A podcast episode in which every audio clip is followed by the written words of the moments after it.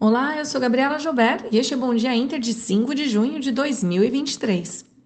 Acompanhando os pares externos, o Ibovespa encerrou o último pregão na sexta-feira em alta de 1,8%. O índice foi puxado pela valorização das commodities e otimismo no exterior. Na semana, a bolsa acumulou alta de 1,49%. As ações da Vale e pares fecharam no positivo após subida do minério de ferro e expectativas de estímulos na construção civil chinesa. A Petrobras também teve ganhos com a alta do preço do petróleo. A produção industrial no Brasil caiu em abril e teve desempenho pior do que o esperado. Já em Wall Street, as bolsas encerraram no azul, com alívio nos mercados após a aprovação do acordo sobre o teto da dívida americana pelo Senado. O texto agora segue para assinatura do presidente Joe Biden.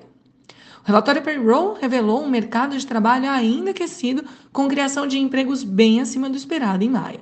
O dólar fechou a sexta-feira em queda de 1,04%, enquanto o índice dólar DXY avançou 0,5%. Na semana, a moeda norte-americana desvalorizou 0,7% frente ao real.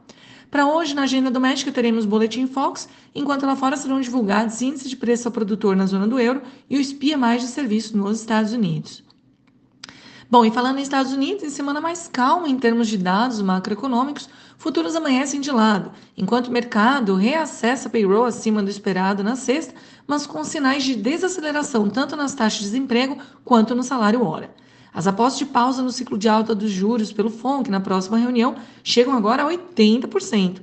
Hoje o mundo acompanha o Apple Day e o lançamento do novo headset de realidade virtual da companhia. E aí, vocês estão ansiosos?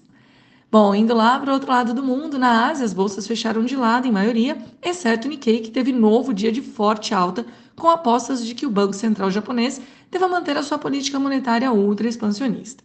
Já na China, um comportamento misto nos mercados, com as blue chips em queda e demais índices com leve avanço. Ações de real estate devolveram os ganhos da sexta-feira.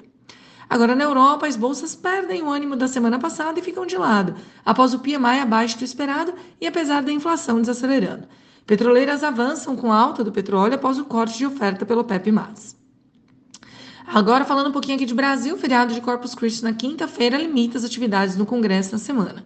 O grupo de trabalho da reforma tributária deve detalhar as diretrizes visando a apresentação no próximo dia 20, mas a votação no Congresso deve acontecer apenas em agosto, em virtude das desavenças ainda em pauta. Os programas Desenrola e Carro Popular podem ser formalizados esta semana com esforços de Lula junto aos seus ministros. Na abertura de hoje, o índice DXY tem leve avanço, enquanto futuros nos Estados Unidos estão de lado. Os juros subiam, mas perdem fôlego. Com o anúncio de corte de 1 milhão de barris na produção da Arábia Saudita, o petróleo chegou a subir 9 dólares o Brent e agora tem alta de quase 2%. Minério de ferro também avança em meio a novos estímulos no setor imobiliário chinês. Bom, com os mercados mistos lá fora e as commodities em alta, podemos ver a continuidade no rally do índice local. O bom humor que tomou conta no mês passado segue em pauta, beneficiando também ativos voltados ao mercado interno.